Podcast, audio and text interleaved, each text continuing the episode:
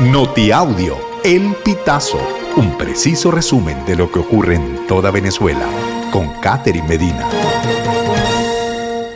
Saludos estimados oyentes. A continuación hacemos un repaso informativo por las noticias más destacadas hasta este momento. Comenzamos. Referendo consultivo sobre el Esequibo queda opacado por el descontento popular.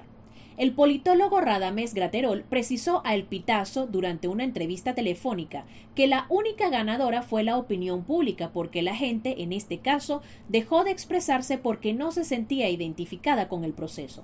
Graterol añadió que ganó la gente porque no estaba de acuerdo con este proceso y lo demostró al no respaldarlo con su participación, aunque agregó que el gobierno tenía varios objetivos que buscaban responder a interrogantes después de la primaria que realizó oposición para elegir el candidato a las presidenciales de 2024.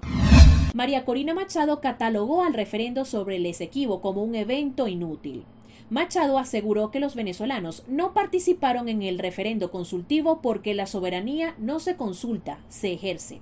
En relación con la recuperación del Esequibo, Machado aseguró que la disputa se debe dar en la Corte Internacional de Justicia. Encapuchados atacaron con piedras a seis vehículos en la carretera panamericana. El modus operandi es ocasionar en los choferes la pérdida del control del volante para despojarlos de sus pertenencias o aplicarles secuestros express, reveló una fuente policial. Esta fuente también detalló que los vehículos llegaron uno tras otro, tenían el parabrisas y los vidrios de las ventanas rotos. Denunciaron que los hombres encapuchados salieron de las veredas que están en los sectores populares de estos kilómetros iniciales de la Panamericana, que pertenecen al Distrito Capital. Comerciantes en Lara esperan mejores ventas en temporada decembrina. El vicepresidente de la Cámara de Comercio, Simón Salas, destacó que en los últimos meses se notó la ralentización en las ventas por la crisis económica que atraviesa el país y que se hizo evidente al no registrarse largas filas en las tiendas por las ofertas del Black Friday, como ha ocurrido en años anteriores.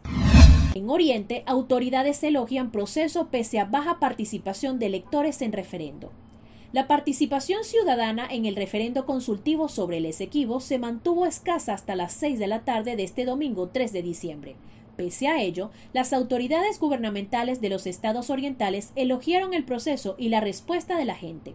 En un corto mensaje de Instagram y sin ofrecer cifras, el gobernador de Monagas, Ernesto Luna, dijo que los monaguenses salieron masivamente a participar en la jornada.